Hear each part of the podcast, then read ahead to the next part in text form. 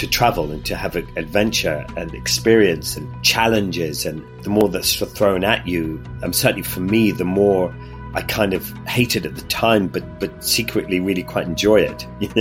so like it's sort of sadomasochist slightly, I suppose. I sit and wonder every time I go somewhere. I sit and wonder of the culture and the food and the people and the humor and the fun that you can have in all these countries. And that's what's really I've learned. So I'm, I'm always happy to, to go anywhere. Still, that still turns me on. Join explorers and travelers on their journeys and discover distant places and fascinating cultures. From the highest peaks and densest jungles into the heart of adventure. This is Unfolding Maps with Eric Lawrence. Adventurer, motorbike enthusiast, travel writer, and TV presenter.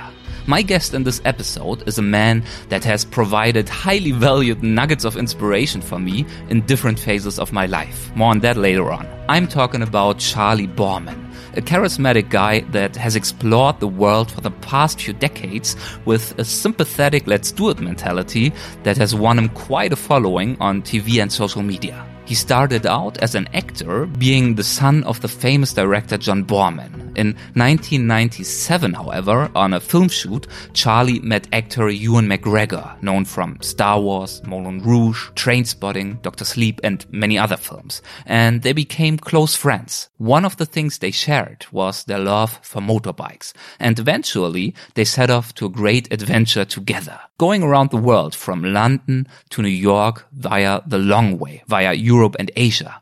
This trip has been turned into a best-selling book and a hugely successful, I would even say iconic, TV series named The Long Way Round. After that, Charlie did TV shows like Race to Dakar, By Any Means, Ride to the Edge, and Charlie Boorman's Extreme Frontiers. Charlie and me, we talk about the long way around and some other trips of his, and I hope you enjoy the conversation as much as I did. Let's go.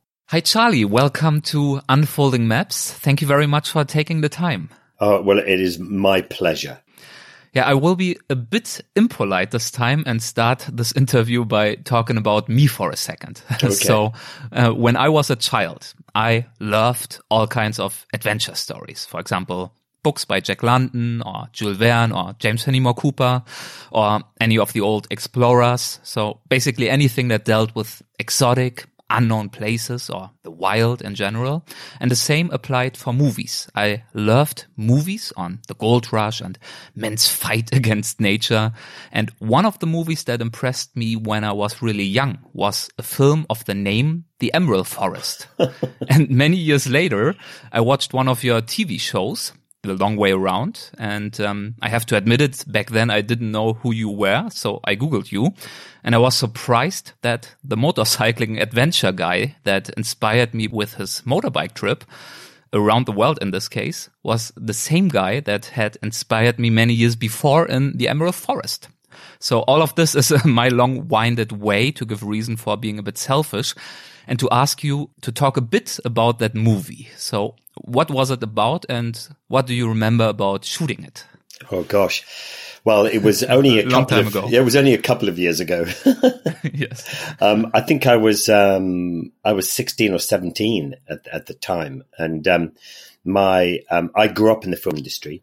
Uh, my father is a film director. He directed films. He he directed The Emerald Forest, and he directed films like Deliverance and Point Blank and Excalibur, uh, Hope and Glory. Lots of lots of big Hollywood movies, and and um, and we as children, you know, from I, I, think the I was on a plane at three months old, flying to Los Angeles while my father made a, a movie with Lee Marvin in the South Pacific, and and so I think as a family we travelled a lot and, and in different places and, and lived there for a long time while my father made the movies. And I think a lot of that is to do with why I travel so much now. You know, I think a lot of it is to do with my father. He, he was a big adventure movie maker. You know, the, the more difficult the movie, um, you know, the better for him it was. You know, for instance, you know, Deliverance and, and, and the Emerald Forest, you know, this was set in, in the jungle in Brazil. It was based on a, on a, on a true story about a man who had gone to Brazil to, to be an engineer and to build a huge, a huge project. And, and in our movie, it was um, it was a giant dam. And um, when he first arrived there, he was out on the edge of the jungle with his family, and a little girl and his wife, um, and this little boy. And, and, and while they were having the picnic, the boy uh, wandered into the jungle and was taken by Indians. And the father didn't didn't know this, but he searched for his son, couldn't find him, and then spent the next ten years every moment he had to look for his son, and he found his son in the end, and and um, and realized that his son was an integrated part of this tribe, and there was no point in bringing him home. And then a, a big disaster happened, um, and, and, his father had to go back and help, and and that was the the true story. And so my father made this film, The Emerald Forest, and and I played that little boy being you know older when he was when he was 16 17 years old and and and uh, we had this huge adventure on screen and and and while making it as well. I mean it was pretty pretty hardcore extreme place to make a movie. And how far did this scenario of a young boy being if you will lost in the jungle and then being confronted with our civilization years later? And how far did that speak to you? Well i think you know it was always an interesting story and, and true stories are always interesting. I think one of the things that we tackled, and this was back in 1984, was that we, we were tackling the environment at the time and how mankind was coming in and, and just cutting the jungle down. And, and there's always a very famous line in that, that, that my father put in. And, um, it was the sort of the, the Indian chief, which was my sort of, um, I suppose, my jungle father in the film. He said he looks at he looks out at this earth that's been ravaged and and, and rip, ripped off, and he, and he says he says that they're taking the skin of the earth. You know, how will she breathe? And that was back in 1984, and back then they were they were they were cutting down vast, vast areas of, of, of, of jungle even then.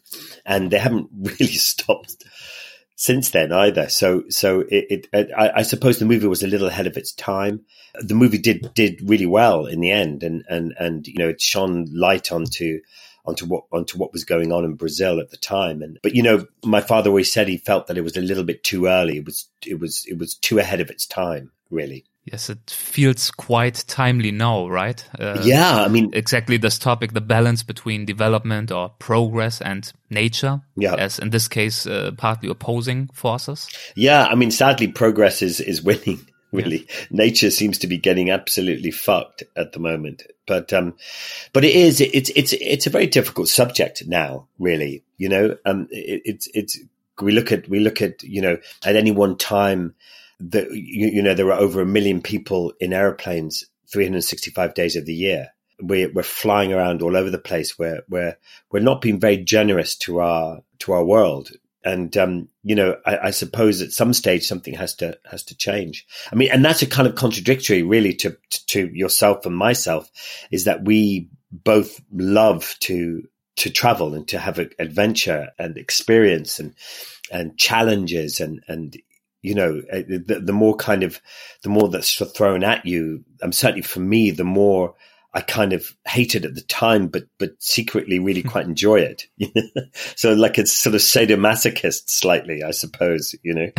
and especially when looking back to it, yes. Yeah. And, and we all, you know, when we, if we go on holiday or if we go anywhere we go, you know, we don't, we don't remember the bits of lying on the beach and having pina colada. You know, we, we remember getting to the beach when we had the flat tire and, and, and we, you know, we got the spare tire and the spare tire wasn't right. And we had this whole adventure just changing the tire. That's the bit you remember. How do you wrestle with this uh, contradiction yourself? You just hinted at it uh, that you and me, we of course love traveling, we love adventures.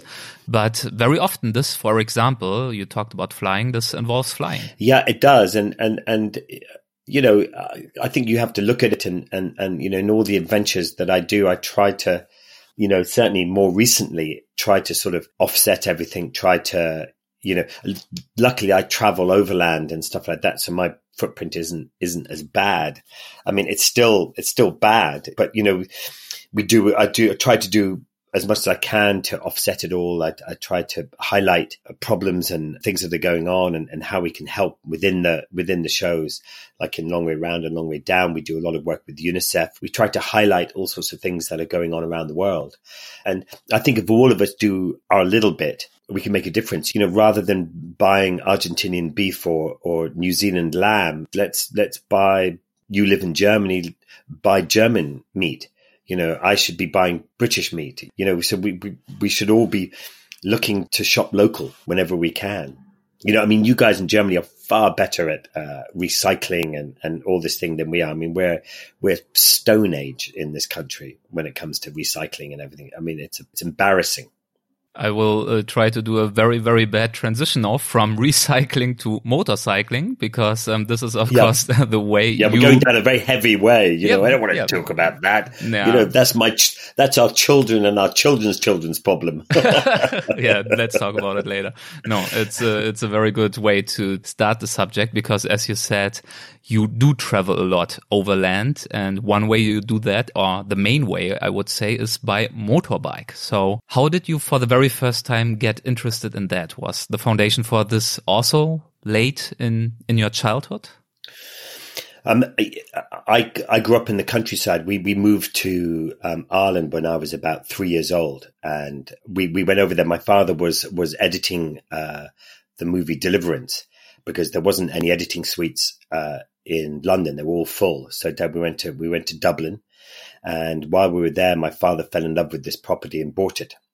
And um, and so that's where we ended up there. So so if we weren't in, in somewhere around the world making a movie, we were living in Ireland in the middle of the countryside um, up in the in the Wicklow Mountains, and and um, and we had land, and there was lots of land around us, and we used to have horses when I was young, and, and I used to love riding horses and go off and, for hours on riding horses, and then this friend of mine, a guy called Tommy Rochford. Um, he had a motorbike. Uh, it was a German bike, actually. Um, um, it was a, I think it's German or was it Italian? I can't remember. And it was a Maico 400.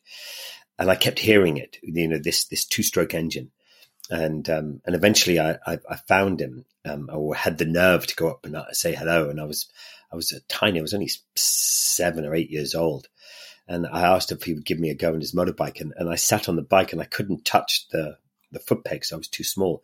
So he put it in first gear and he just pushed me off. And I I rode around this field until I fell off. And that was it. I, I was obsessed with motorbikes ever since. And then I realized that if I rode a motorbike, I didn't have to clean it. I didn't have to feed it. I didn't have to muck out the, the stables. I didn't yes. have to clean the tack. I could ride all day long and then just lean it up against a wall and, and go in, you know, so, so I was hooked forever. and that's kind of how motorbikes started for me. And, and, and I, I, you know, if you, if I look back at it now, you think, God, I, I, that, I had no idea that that would, that would completely and utterly rule my life you know. Yeah, because for for many years, acting ruled your life. How yeah, how did yeah. both your passion for motorbikes and traveling and your acting career how did that develop in the following years as you grew up i think for the acting was that kind of because I, I, was always on film sets my my where there was four children, three girls and a boy. And whenever they needed a kid in the movie, he would say, "Oh, listen, we won't pay for a child. We'll just use one of my kids for free." you know, nowadays you just wouldn't be allowed to do that. Nowadays, that would just be child labor. That would just wouldn't, you know. So we were just always in dad's movies and, and, you know, whenever it was. And, and I kind of fell into acting and, and I wasn't very good at school. I, I'm, I'm very dyslexic. So I find it difficult to read and spell. Um, and and so I was never going to be an academic. And um, and I started doing more and more movies and really enjoyed acting. I could I could express myself, you know, where I couldn't in in in school. And so my father kind of encouraged it. Really, he thought, you know, this is this is the direction that you should go in. And so, so we, so that was kind of where I went and I was in a few of his movies and did quite well. And then, and then I, um, ended up um, doing more and more movies. And then I, I, you know, I, but I used to always find it so stressful to learn how to, to learn lines. Um, being dyslexic, I, I, just found it such a stress. I hated it.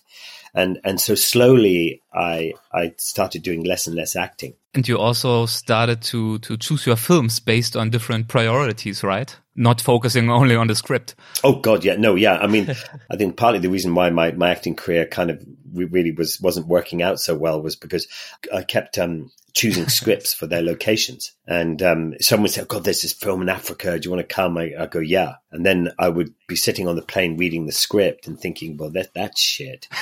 and, and so, you know, I'm thinking, oh God, what have I done? But I'm in Africa, you know, and, and, um, and so that was that. So I think it was partly my choices of movies, you know, which weren't very good, and and being dyslexic and, and just struggling to learn, and so that kind of slowly phased out. And then then I ended up, you know, like lots of actors do, I ended up painting people's houses and doing that kind of thing, and then that I got less and less movies, and then that turned into more and more building work, and then I started doing people's houses up, and then I did that for about ten years, and and I was doing that more than I was acting, and I was thinking, shit, my my my dream is I might be over, and then and then I got a phone call one day from a friend who I'd made a movie with before. He he I'd worked with him on on a, a number of movies. A guy called Philippe Rousselot uh, he was a lighting cameraman. He, he worked with a, nearly all of my dad's movies, and we were great friends. And he said, "Look, I'm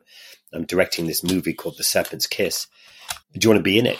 And I said, "Yeah, sure." And and there was uh, Ewan McGregor, Pete Postlethwaite, Greta Scacchi, Richard E. Grant. You know, it was a big cast of people, and I thought this is my comeback movie anyway, the movie turned out to be pretty shit. And, and uh, uh, but I ended up meeting Ewan McGregor, and, yes. and we ended up having this fantastic relationship. And it was all about motorbikes. That's all we ever spoke about. We rode motorbikes together. We talked about motorbikes. We we ran a motorbike race team together for a while. We we we went on track days. We we we just anything to do with motorbikes. We just we just did it. And then and then one day we thought we'd come up, we came up with this idea, you know, about doing a longer journey. You know, let's do something longer, and um, and so we thought of doing that, and then we thought of riding to Spain, um, and meeting our family in, in, in Spain, and, and and then one day I remember Ewan rang me up and he said, "Charlie, I've got this great idea. Uh, I think."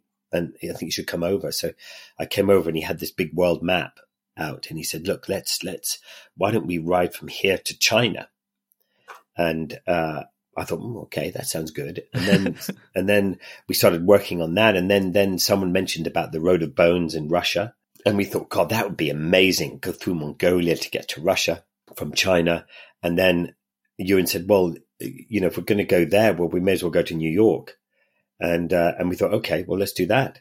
And and then our, our wife said, well, you know, how long is that going to take? And and we said, I don't know, about four months. And and strangely enough, they both said okay straight away.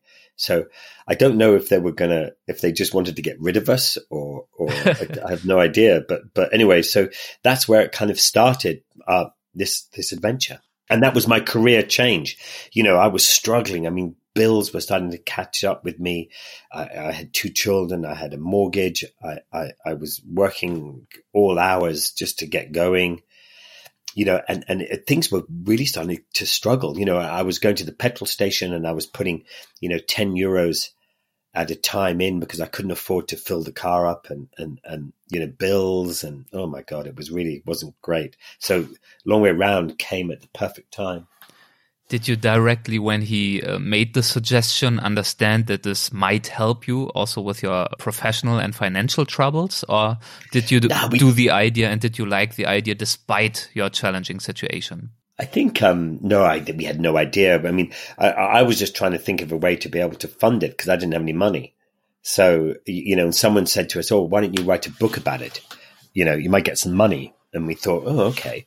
And then we met, we approached, we got our agent to approach some some people with with the books and and the, and the book people thought it was a really good idea you know two friends going off not knowing what happens you know an adventure um, and they thought that you know was a good idea so so the book people were interested and then you know we thought okay we're going to write a book but then i'm dyslexic and ewan's not a great writer either you know and we, and we both have great ideas but but you know we thought how are we going to do it and I think know? you just really started to think about that after you actually signed the deal, right? Oh yeah, yeah. Got the money first, then just worry about it afterwards. I mean, isn't that what everybody does? Just you know, grab the money and then then think, fuck it, I'll just do whatever I have to do. You know, and and and um, so we sort of did that, and then we thought we would, you know, do video diaries about our feelings, about everything every day, and then we could we could we could transcribe those, and then we got a guy to help us to because we knew exactly what we wanted to do with the book, but just getting it done was the problem. So we we uh, we created this this this whole idea. We got this guy to help us to structure this book, and and then we thought, well, actually, you know, if we're gonna if we're gonna do these video diaries, let's film a bit. And then and then then that just went stupid after that. Then we thought, and then we got these Russ and Dave, our producers involved. We met them. I'd met Russ at some random party that uh, it was a, it was a, a flat warming party that I'd done his flat up and he had a whole a lot of friends around and he had invited me along to, to celebrate the, the, the house, uh, or the flat being finished. And, um, and I met this guy, Russ, and he, he'd made some documentaries about bikes and, you know, and then eventually I, I kind of got hold of him and then I said, look, I'm going to come over to, got this idea. I'm going to come over to your office with Ewan McGregor and we're going to talk about it. And he put the phone down and thought, ah, bullshit. That's never going to happen. He doesn't know Ewan McGregor. And, and then I had to cancel like two times because Ewan was making big fish and it, it, it was running over. And eventually we came along and then we, we parked the bikes on the pavement and, and Russ was looking down and he saw you, Ewan took his helmet off and he saw that it was you and he, and he ran back into the office and said, right, everyone look busy. It really is Ewan. and and so and so he he you know so when I came in it was like we came in and there was this big hive of uh, of busyness you know and he sat down and and and um and he became clear that he was the right guy you know and then and then it went on from there and we managed to get a TV deal and that was really hard to get the TV deal it was really difficult um, and we thought it'd be easy having Ewan McGregor, a big film star and stuff like that. But it was tough. The book was easy, but the TV show, because we kept saying to people, yeah, no, we're going to go and do this, but we don't really know what's going to happen, you yes. know?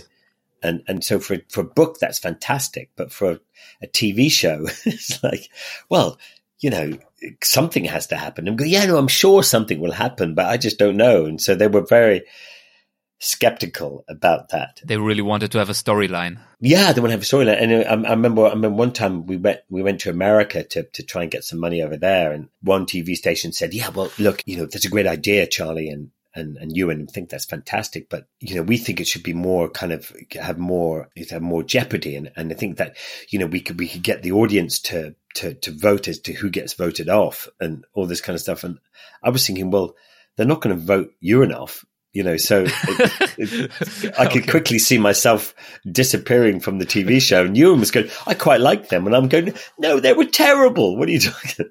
But, uh, but anyway, we, we, we kind of ended up finding the right bunch of people who kind of believed in, in the story. And you also, you also ended up with a camera guy that was quite a yeah. funny character, right? Mm. We were. It was very difficult because we were. You know, again, we just signed the bit of paper and we had no idea how to make it or film it or, you know, how do you how do you film two guys riding around the world without looking like you've got ten trucks behind you and and and you know, all this kind of stuff? You know, how how do you do it? I mean, when we first did it, there were no GoPros. There were there was nothing like that. It was just a HD video camera that that and these big cameras. You know, these yes. big big cameras. There weren't all these little 4K, 5K cameras that you have now and GoPros and Garmin Pros and whatever you want. You know, there just wasn't any of that around. So, so we had to invent all of that. And then we were thinking we, we, we wanted a third cameraman on a bike that could just travel with us. So it could just be the three of us because, you know, you can't be invited to stay in someone's house if there's six of you or seven of you.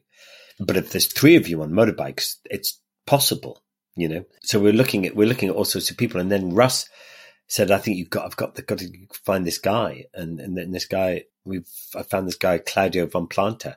Uh, he's just Switcher Deutsch, and he he came in and he was a one man band, and he was amazing, you know, and he answered all the problems, and he rode a motorbike.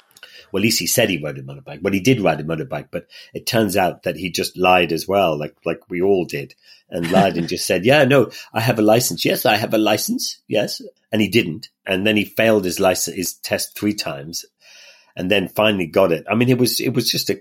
I mean, if anybody wants to go and see that, uh, some people might have seen it, and some people haven't yet, but but you know, you should see the at least the first two episodes because there's just chaos in the first. It's just four idiots not knowing what the fuck they're doing. They really have no idea, you know, and because no one had done it before. You know, that whole idea of kind of adventure travel and filming it really kind of hadn't really been done in that way before. So intimate.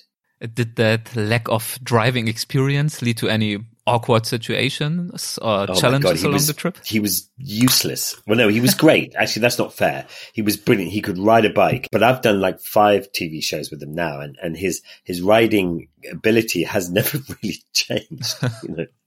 and he doesn't really care. You know, he just rides along and he stops when he wants to. He gets up and films when he wants to. If you say to him, we got to leave at nine, he, he won't be ready till 10. So you just lie to him and, and you say, oh, we're leaving at 7.30 and, and he might, we might get away by nine, you know, and he just does his own thing.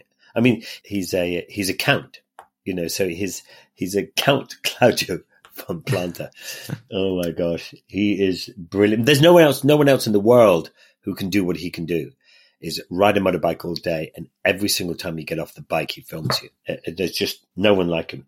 So, what was the eventual trip like when you finally got it off the ground? I mean, I know it was quite a few years ago. Yeah, it was a long time so, ago. looking back after all these years, is there something that still stands out for you when you look back? Well, you know, since then we've done we did Long Way Down, and we did uh, yes. I did the uh, I did the Dakar Rally and made a TV show called Race to Dakar, and then did a whole ton of other TV shows, which I did most of them with with Claudio, and all because of Ewan, really. Because if it wasn't for him and his enthusiasm and his desire to want to do it, you know, we'd never have made it had got it made. And you know, I can truly say that, you know, long way around and, and everything that's come of it changed my, changed my life and gave me a life, a totally different life. I can now fill up my car with fuel to the top. I, I can pay my bills without worrying about, about waiting for as long as possible. I, it's changed everything for me and it's giving me a new, uh, a new career, a new, a new life that, that I thought my entertaining years were over. You know, so it was huge for me. How was it? I mean, we don't have the time to go into great detail because people can watch the actual series still, and they should. What did it feel like for you to eventually, after all these months traveling on two tires around the world, what did it feel like to eventually ride over a bridge into New York after oh, all of that? My God, it was, you know, for us going through Far East Russia, you know, Magadan and Mongolia and Siberia and Far East Russia and on the Road of Bones. And I mean, that was like pure adventure. I mean, we had to put our bikes on these huge Ural four wheel drive trucks just to get across river after river after river. And we had to build ramps in to get into the river and cut away the road just to get the trucks in. And, and sometimes we'd had to put the truck down and then you'd ride the motorbike across with the truck protecting you so that you didn't get washed away by the river. I mean, it was real adventure. It was everything we'd looked for for the TV, you know, for us. Never mind the TV show, you know, it was just adventure.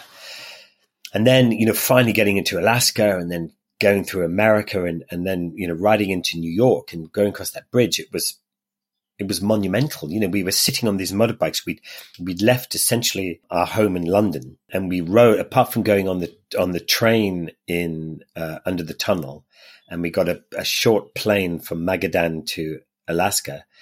The rest of it, we rode all the way to New York, and it was it was incredible to see. Just incredible. I mean, it was so emotional. Beyond the career and the professional opportunities that resulted from that, did this experience I don't want to be that pathetic to, to ask you if it changed your life personally, but did it change your priorities in life? Well, it certainly changed my life. I mean, I was, I left London uh, on that trip with 3,000 euros in the bank and a mortgage and my wife and two young children. And then when we finished and the TV show came out, everything changed, you know, everything. And, you know, I, I suppose the, the, the biggest thing that I got from it was that you know, although people, you know, everybody always, you know, you say to people, I'm going to Africa or I'm going to Russia or I'm going to Iran or wherever it is. And people go, that's a dangerous place. And you go, is it? And they go, oh, yes, it's really dangerous. And, and, and then you say, well, have you been there? And they go, no. And you go, and then you think, well, how do you know if it's dangerous?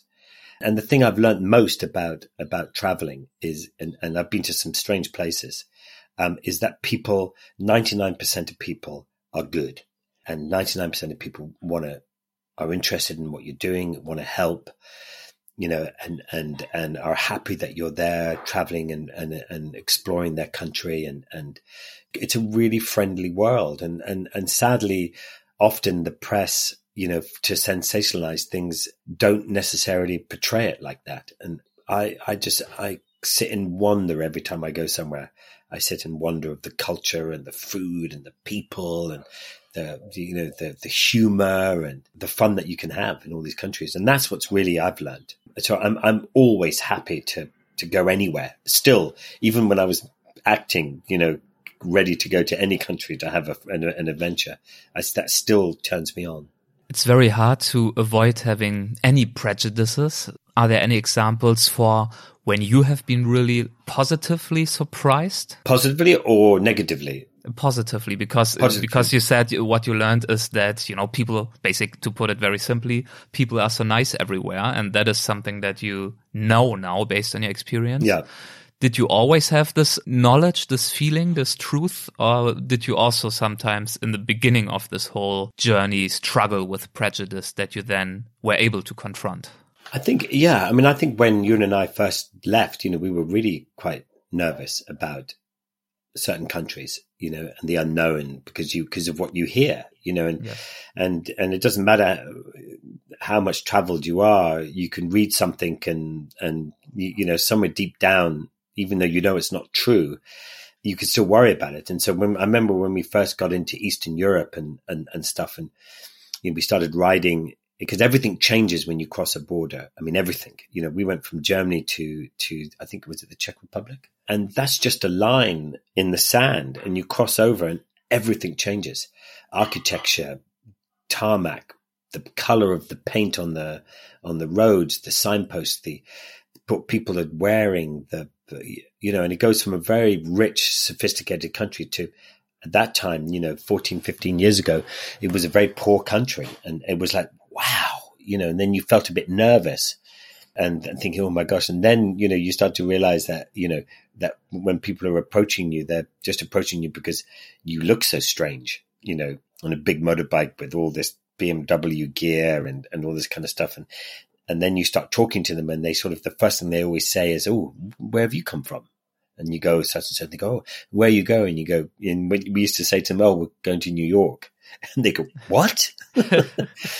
and people just didn't understand what we were. They just don't, what? Why? What? And they would say, why? And you go, well, and you know, I could never really answer that. I go, well, because, well, because, because I, I thought it was a it's, good idea. It's a valid know. question. Why? and yeah, and I'm thinking I can't answer that question because I hadn't really thought about it. I just thought it'd be a good idea. And then eventually we had to, we, on the back of our top boxes, we got this sticker company to make up a, a map of the world with with our route on it, you know, so that we could show people because people just couldn't understand, you know. Yes. And you would say, look, well, look, we're going here and they're going along here and this is where we're going. They'd all go, oh, wow, okay. and then they'd go, how can we help? You know, so it was great. And we got stopped by the police once. They chased us down, these two police cars, and pulled us over. And we were in I don't know, we were in Ukraine somewhere, we, um, you know, we thought, oh shit, here we go. And they stopped and one pulled in front, one pulled behind, and we thought, oh god, here we go. And, um, and this time they got out and they, they were walking towards us and we, they thought quiet was going and the guy stopped me because, oh, he said, I just wanted to tell you that Chelsea won today in the football. because he saw the English number plates and he thought that you know we'd probably be Chelsea's football supporters. but I, I don't know anything about football, and I was going, "Yeah, no, great, yeah, go Chelsea." You know, I live by there, and, uh, nice. that's all they wanted. You know, they yeah. just wanted to, say, and they're just saying, "Where are you going?" and "Oh, right, okay," and you know, it was just hilarious. Yes, and as you have already uh, mentioned before, there was so much uh, that resulted from that trip, right? I mean, there was yeah. a long way down. That was another oh. show that you did with Ewan from Scotland yeah. to South Africa, which of course is a completely different part of the world. But oh, totally besides, different totally yeah. different experience and just crazy, you know, riding along. I mean, Africa is the most incredible place to ride. It's, I think it's one of the best places I've ever ridden. And how far? Why is that? Oh, well, because I, will tell you why, because it's the only continent left that has wild animals, really. I mean, Germany and everyone have, have rabbits and deer and that's about it, really. And South America has llamas and, and so Australia has kangaroos and and um, but Africa, you know, you'd be riding along. I, I do a motorcycle tour every year in Africa, um, and we go from Cape Town to Victoria Falls, and we go sort of South Africa, Namibia, Botswana, Zimbabwe, and all off road on on on bikes. It's a fantastic trip. but you know, when I've been riding along with, with and taking a bunch of people with me and, and been riding and we have to stop because, because 50 elephants are crossing the road and you just have to stop and wait. And, and, and I'm sitting there thinking, come on, you know, cause I've seen it so many times. And, and I look beside me and there's two or three of the, of the guys riding with me and I can see their eyes through the helmet and their eyes are like wide open and they're looking at it and they're going, and you can see them thinking in their mind, they're thinking, is that 50 elephants? Am I, are, we, do we have to, st-? and they would shout out, Charley, how long are we going to be here? And I said, I, I have no idea.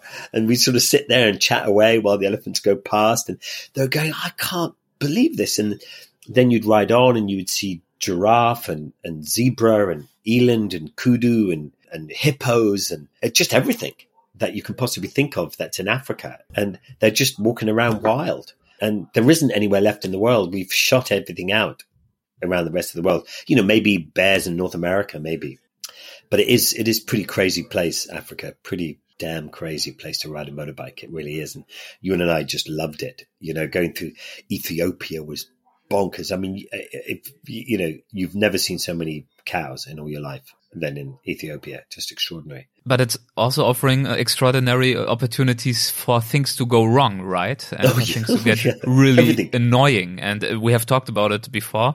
Very often these moments actually lead to the greatest moments, or at least the greatest memories of such a trip. Do you oh, yeah, those impression definitely. when you think back to that trip? Yeah, definitely. I mean, there were, there were definitely, I mean, one time we stopped and to go camping in the middle of nowhere and, and, uh, anyway, we set up our tents, and you've got to be very careful not to not to set up on a hippo path and, and stuff like that. So there are certain key things you have to do because hippos are are creatures of habit. So they come out of the water every night and they walk on the same path every night. And if something is blocking it, they can't get that around their head, so they just go through it. And um, and they're pretty strong, you know, in big things. And so you so you figure out that you can't sleep there, so we put our tents down. Anyway, we're chatting away, and then Ewan goes to bed in, in his tent. He goes, Charley, Charley, Charley, come here. And we come there, and, and surrounding his tent are these giant ants, like these giant leafcutter ants, huge things. And, and, there's one big trail, and then the trail cuts off, and it's surrounding his tent. and he's going, they're huge and they're very dangerous. You know, they if they get on top of you, you can really, really, they can be really bad. and and he's going, "What do I do? What do I do?" and we had to get his tent. We had to pick it up, and we had to move it outside the circle of ants. Oh God! Just, I mean, not that that was terribly dangerous, but it was just funny. You know, these funny things that happen. Yes, and all sorts of things happen. We got we got chased by elephants and you had to run. I mean, you know, you've got to be so careful when they decide to charge. I mean, those things can run fast, you know, and I remember one charging me and I thought, well, I'll be okay because there's four or five trees between it, the elephant and me. And then this elephant started running after me and it just started knocking these trees down like they were, like they were matchsticks, you know, and I had wow. just run those. oh why, why did it attack? So those are just, oh, because there was noise and and um, and it got spooked. It was a young male, and and he was hormonal and and uh, you know full of testosterone. You know, yes. So you got to, there's all these things you got to. Now I know. You know, I can sit there and I can guide people quite happily to tell them where and how what they should do, uh, like everything through experience of almost being killed. You know, it's kind of something you never forget. And then you know, crashing is always a good one. Done a lot of that. So. Yes, yes, of course. And yeah, after that one, of course, there were many, many more projects. You already yeah. mentioned the Dakar Rally, um, but there was yeah, also, that, I was very proud of that. I really, um, that was a tough one. That was hard. A tough one because you injured yourself pretty early on, well, unfortunately. Yeah, I know, I know. I did five days, and and yes. and uh, and I was I was 80th out of 210 bikes. I was doing really well. Yes. Anyway, and then I crashed doing about 10 kilometers an hour and um, broke my hands. I mean, it was pathetic crash. Really, it was embarrassing. Both for, of for, them, yeah. For days, I couldn't talk about about the crash because it was just so slow and and um, and so silly. But that you know, all those experiences were all because of long way round and just two guys thinking that would be a good idea. and it's lovely. I mean, I, I can sit here and, uh, and my kids are in their mid twenties and all have done university, and one's going to be a doctor, and one is working in in PR for restaurants and, and chefs, and, and and it's it's just nice. It's nice to be able to breathe, you know. How do you choose your projects today? What do they have to offer in order for you to be interested in it? I just have a list that I made up years ago, and, and I'm just slowly getting through them. I don't so believe Dakar it. Rally, yeah, is that true? No, no, no it's not. No, um, it's it's uh, no. Well, well, you, you, know, we did long way round, and then I we we spoke about the Dakar Rally during it, and how much I'd love to do it. And I grew up in Ireland. I don't know how popular it is in Germany, but in France and Spain and places, it's almost religious, you know. And in Ireland, where I grew up, it's huge. The Dakar Rally, people watch it. So I grew up watching it. And then I just thought, God, well, look, if this TV show's done really well, maybe I can convince some people to give me some more money. and so I kind of asked around and they said yes. And then, you know, again, got the money and then thought, shit, how am I going to do this? And that led to, uh, by any means, probably, right? Yeah, it was led to Long Way Down and then By okay. Any Means. Yes. yes and then okay. Extreme Frontiers. Yeah and then some other stuff and and and and then and now you know I've just finished a big project which I can't talk about. Yes, I know, I know. so I'm not asking you, but yeah, we keep it secret for now. well, maybe maybe uh, maybe later on this year I can we can we can chat about it. Yeah, that would be amazing. So things changed quite a bit for you in February 2016. You were in Portugal then. Oh, yeah. What what did you want to do there, and what ended up happening? Um, well, I, I, I, was there. I was an ambassador for Triumph motorcycles, and I've been doing a bunch of work with them. And, and I was on a, um, we were launching the new Tiger, the Tiger 1200, and we had all the press there. And, and it was day three of the thing. And I came out of the, uh, came out of the airport, uh, the hotel, and with some press, and, and they, they were in front of me and um, and we're just coming out of this sort of small town, and I went to overtake this car just coming out of town, and then just as I overtook the car, it decided to turn left and uh, hit me, and then I then got. I'm not quite sure what happened, but I just remember, I just remember myself um, flying through the air, heading towards a wall, and I clipped the the pavement. It was quite a high pavement. I clipped the pavement with my with my backside, and then I went into the wall with my legs, and I broke them both very badly. And uh, my sh- the below my left knee, I, I broke the both bones, and they came out of the the skin and all that kind of stuff. And I remember sort of having the crash and trying to stand up and looking down at my leg, and all this blood was coming out, and my leg was just flopping around. You know, halfway down the shin, it was just bending in all the wrong directions, and it was horrible. And so I kind of lay back down, thinking, "Shit, this is not good." And then, and then the guys from Triumph turned up, and and um, and then the ambulance turned up, and they they had to stop the bleeding, and then uh, they had to they had to make the leg straight because it was all bent in the wrong direction. It was all bending backwards, and uh, um, and there was a lot of blood and all that kind of stuff. And then so they put that straight. And then I said there was a lot of pain in my other leg and my ankle. So they looked at that. And then that my left, my right ankle was badly dislocated and broken. And then as they were fixing all those, I, I was pointing at my hand saying, is that wrong? There was a big dent. There was a big dent in my hand. And, um, I said, is that a problem? And they went, oh shit, that's a problem as well. So so I managed to break both legs and my hand. Um, oh my god! And uh, and they sent me off to hospital.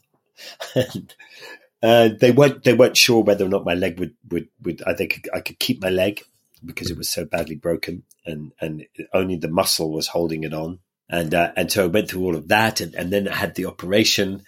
Um, and I woke up the next morning and kind of I woke up afterwards the, the operation. My wife was there. She'd flown down because I did it in the morning. She was there in the afternoon.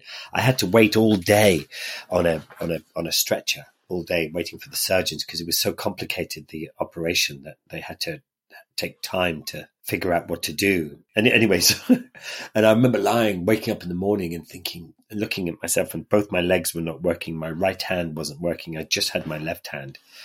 I just had my left hand, and and and I was thinking, oh what have I done? You know, I really, really, what have I done?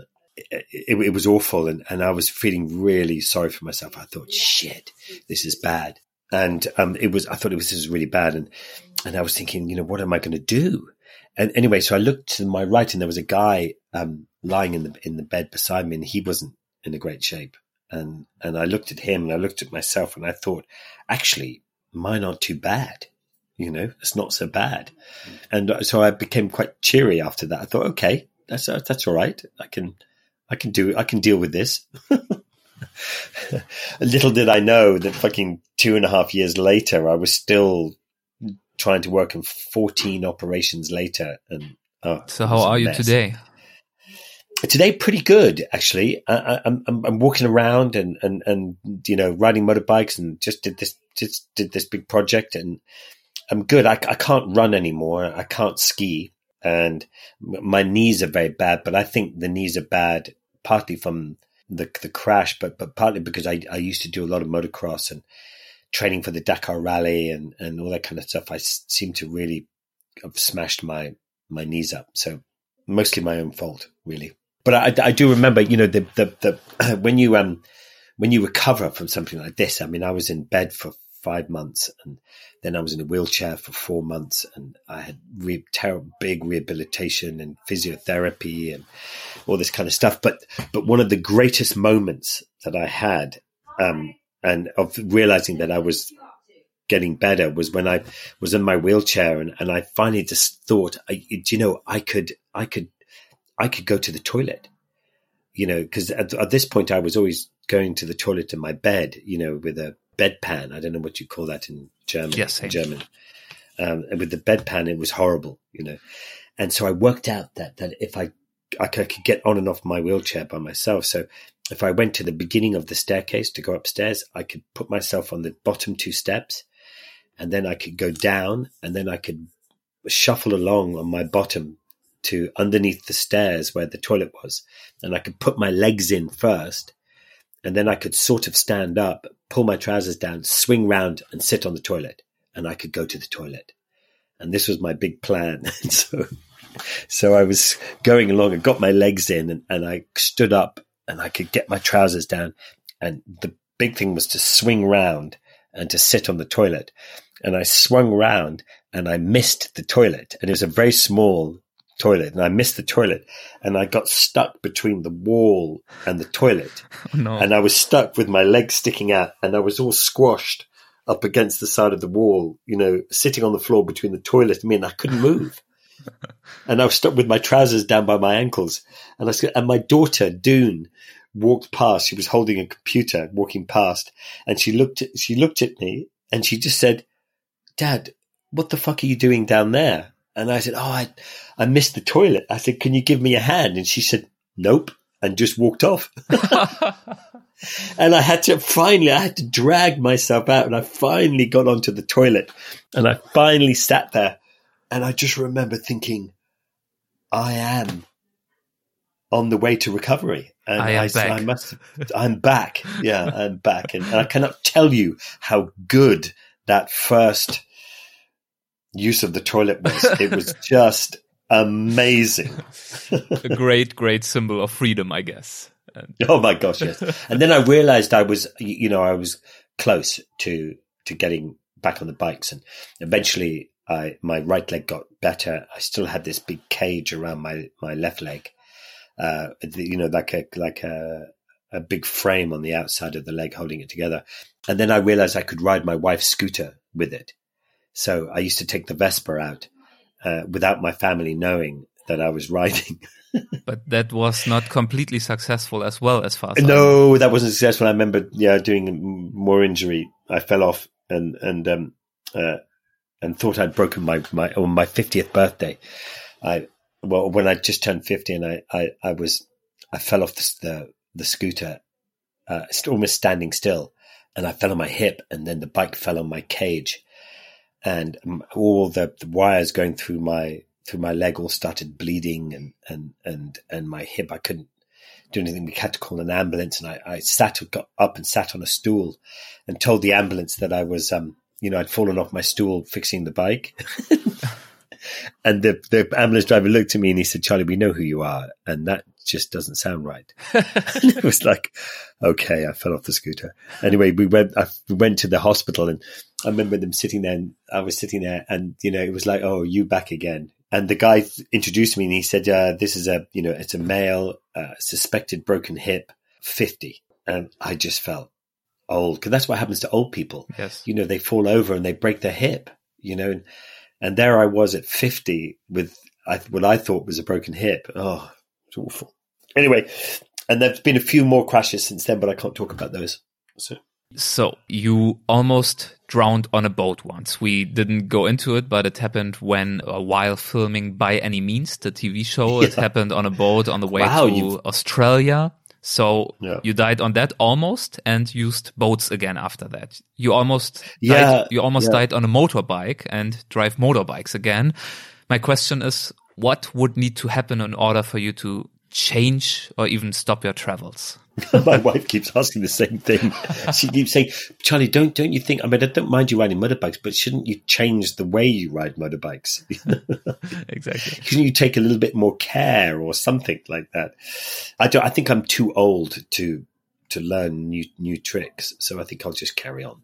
I don't know. I think I maybe I'm a little bit more careful now. I mean, on boats, I'm a little bit more careful about what boat I get on because boats you can really, really mess up on boats, and there really is no, you know, there is no when it gets wrong and you can't see land and and things go wrong. It, it's you know it's dangerous.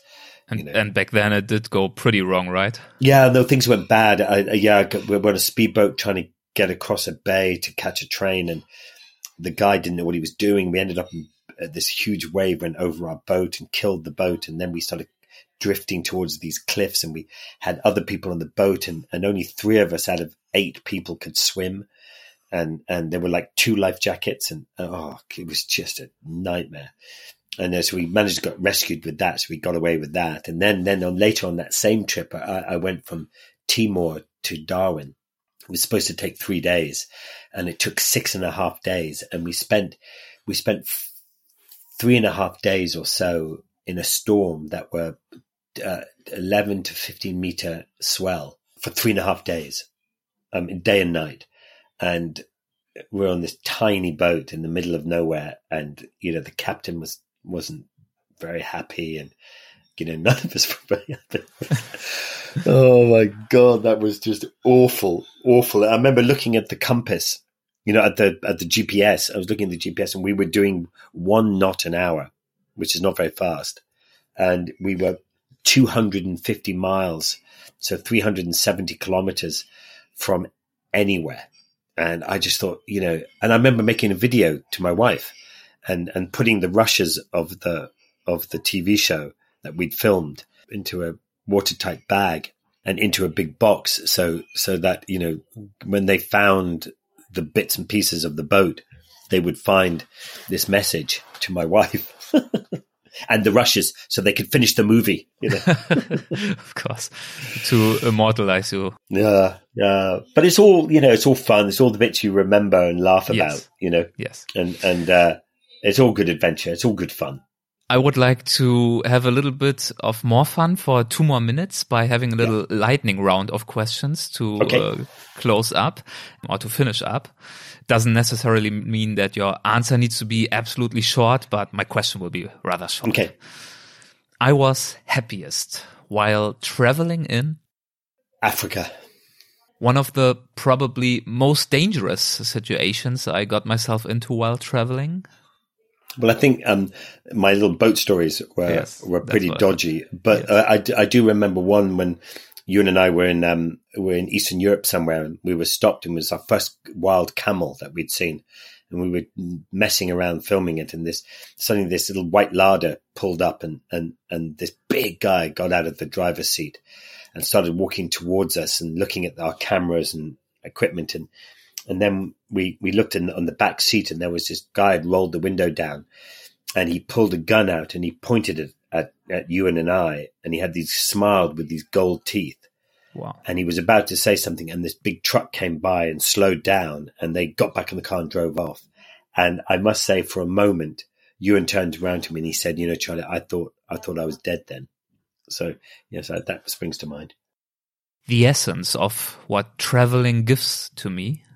I think um, uh, faith in humanity and, and, and that nearly every country in the world is, is just fabulous and the people in it are just wonderful.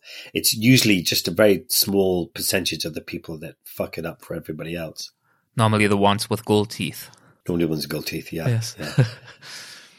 Living and the ones with big titles. You know, the bigger the yes. title, the bigger of a wanker the guy is. Living a good, intense life means to me uh, good, good. My father, my father is very old. He's 87 years old and, and, and, you know, he can't really walk very well. His mind is perfect. And he said that living an, a long old life is punishment for living a good, healthy life. so we have all that to, to look after. So, you know, yeah, there you go. My definition of an adventure is riding motorbikes in any country I could find a common misconception about long distance motorbike trips is? Yeah, the the it, the idea of with friends and, and stuff, and we're going to go to the country, and they go, yeah, but that's that's like 150 kilometers away. I mean, that's a long way. I always laugh. I said 150. When I get to 150 kilometers, I think I'm almost at the destination. So that's my um, idea of distance. You know, my idea of distance is totally different to most other people's. I consider my greatest success so far to be? Um, well, I would have to say, because my wife is looking at me right now, I'd have to say that it was my marriage to my wife and my two girls. but but but now but but now she's gone away. She's not listening. Is is all the motorbikes that I've bought, and the, my saddest moments are the ones I had to I had to sell. how, how many do you have? Uh, I, well, if I tell you that and she listens to this, I'm in huge trouble. But uh, um, she never counted no, them. She doesn't actually really care, to be honest. But but um, well, I have a, quite a few. So uh, yeah, yeah, I have a problem with that. okay, last one, an open one. When I think about the future, oh, when I think about the future, I think um, uh, you and I, you know, whenever you you do a big journey. Um, one of the hardest things is to stop and um, and go back to reality and not moving every day and experiencing different things and being on the open road. And so we often talk about what we're going to do next and stuff like that. And and you know when you and I finished Long Way Down, you know we were always talking about you know that we would do a third one or that we would do something else. And I think partly partly the reason you talk about that is so that you can put it in your mind that okay, I'm going to finish this one, but I've got another one coming. So so it makes it easier to finish the one you're on, knowing that you'll do another one. So I suppose I suppose it's that really. Very nice, Charley. I thank you very much for taking the time to give us a glimpse into your yeah your your background, your history of adventure, a lifetime of adventure. Yeah, I've got another 20 years of it yet, you know, yes. I hope. yeah, definitely, definitely. And I'm looking forward to, yeah, to seeing which kind of show and program or book you come up with next. I will definitely join in and, and read it. Well, listen, yeah, it. let's, well, let's make a deal that, you know, when the, whenever the next one comes out, let's talk again. That would be my absolute pleasure. I will take you at your word. I will get okay. back to you because I already know what's going to happen. So I'm interested. I'm in. okay. Well, listen, it's been a real pleasure to, to, to meet you on, on, on the cyber world. And thank you, everybody, whoever's there listening. Thank you very much. And maybe see some of you down the road somewhere. Great. Thanks a lot and talk to you soon in a few months, I guess. Thank you so much. Right. Okay. Thank take you. care. Bye bye. Bye now. That was my conversation with Charley Boorman. I hope you liked this episode of Unfolding Maps. If you did, and if you want to support the show, I would be thrilled if you would take the time to rate and review it on the Apple Podcast app and potentially follow us on Facebook and Instagram to keep up to date with new guests and some behind the scenes material. Thanks for listening. Bye.